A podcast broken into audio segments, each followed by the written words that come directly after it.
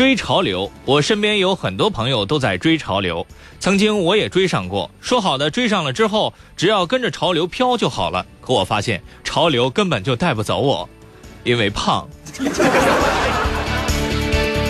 看创业，创业者的年龄现在貌似是越来越小了，有时候这反而对孩子的成长不利，怎么办？呵呵，看来以后不能给太多的零花钱了。求回复，分享一个自己曾经得到过的值得珍惜的礼物，发送到浙江之声的微信公众平台最下面的对话框，每天发一次，精神一整天。不管用，请明天再试。下面请听这次节目的详细内容。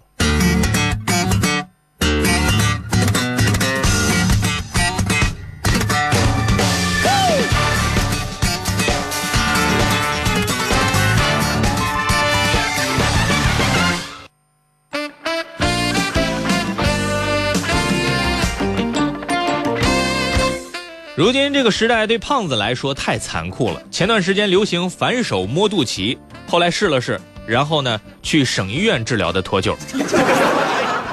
再后来呢，这个反手摸胸，这个简单点，我们胖子只要站着不动，胸还可以摸到肚脐呢。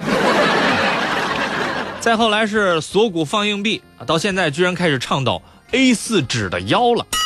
朋友们，一张 A4 纸才多大呀？竖着一放就那么一小块这腰得跟那纸一边粗，后来我试了试，横着都不够。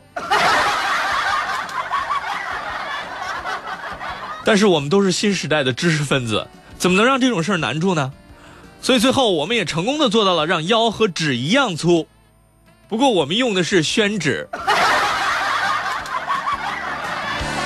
可是现在受到的挑战不光是我们的身材啊，还有职业。对于媒体记者来说，可能下一个挑战马上就要来了。也就是说，继人工智能下围棋之后，最近，呃，人工智能记者也准备上岗了，不是准备上岗，是已经上岗了。据介绍，最近，韩国一名人工智能记者正式投入到了新闻工作当中。这台电脑安装了人工智能记者程序，每天股市收盘的时候，它便基于韩国证券交易所的数据，零点三秒就可以写出一篇股市行情的新闻报道。零点三秒啊，朋友们，这个世界不要太残酷。回想我们写报道时的场景，那简直是一个漫长的过程，从接到任务，到上网查数据，到开始不想写，后来还是不想写。后来下去喝杯咖啡，想调整一下心情。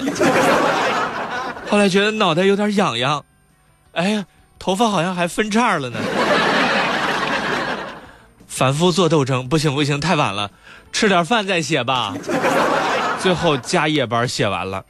综上所述，我觉得人类只比人工智能差一点点。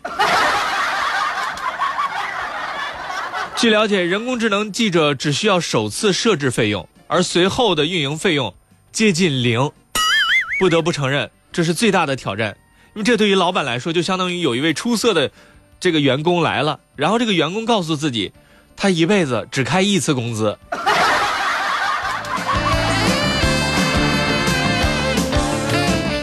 面对此种情况，不要着急，不要慌，我们要庆幸自己不是因为没有想法才穷的，而是因为穷，所以没有时间想别的。怎么会呢？是吧？创意无处不在，到处都有精彩。我们也许只是需要一个契机，一个原因，一个不得不奋进的理由。最近，江苏常州两个小学生因为考试不理想，于是携七十块钱逃学创业去了。据了解，两个小学生很可怜，因为在十号那天考试考砸了，于是产生了厌学的情绪，想要自主创业。可是身边没有钱怎么办？于是他们想到了众筹。他们跟班上所有的同学众筹，最后筹到了七十块钱，这对于他们来说也许是一个庞大的数字。网友们甚至猜测，两个孩子当时可能都在计划，如果创业的话，最后七十块钱没花了怎么办？剩下的钱怎么花？但是无论如何，他们踏上了创业的第一步。为了寻找商机，他们去了某大型商场，但是逛了一圈也没有发现什么。对此，网友表示惊呆了：七十块钱。居然去大型商场进货了，吃饭都不够好吗？正在孩子不知所措的时候，家长们闻讯赶来，把他们的带走了。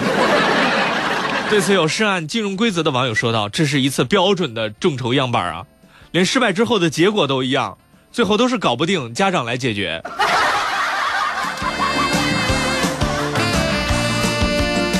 我们也许现在需要的是想办法让自己冷静一下。通常在影视剧里面会出现某个男二号，赶紧把我大骂一顿，然后再朝我泼一盆冷水，最后我们带着湿透的身体坐在某个阳台上，喝着从超市买回来的打折啤酒。只可惜我不是主角，导演说只让我演死人饼。传说神在关上你一扇门的时候，他也许会为你留一扇窗，可是谁能猜到？一楼防盗门关上之后，留的窗在五楼。不过，即便是这样，我们还是要坚信，置之死地而后生啊，朋友们，总还是要有希望的。最近兰州高兰路南段就发生了让人充满希望的一幕。当时有一辆轿车突发火灾，眼看悲催的事情就要发生了，这个时候来了一辆洒水车。洒水车的司机在发现火情之后，二话不说，赶紧将车停在了一旁，帮忙灭火。于是当时的路人就看到洒水车一边唱着“在那桃花盛开的地方”，一边灭火。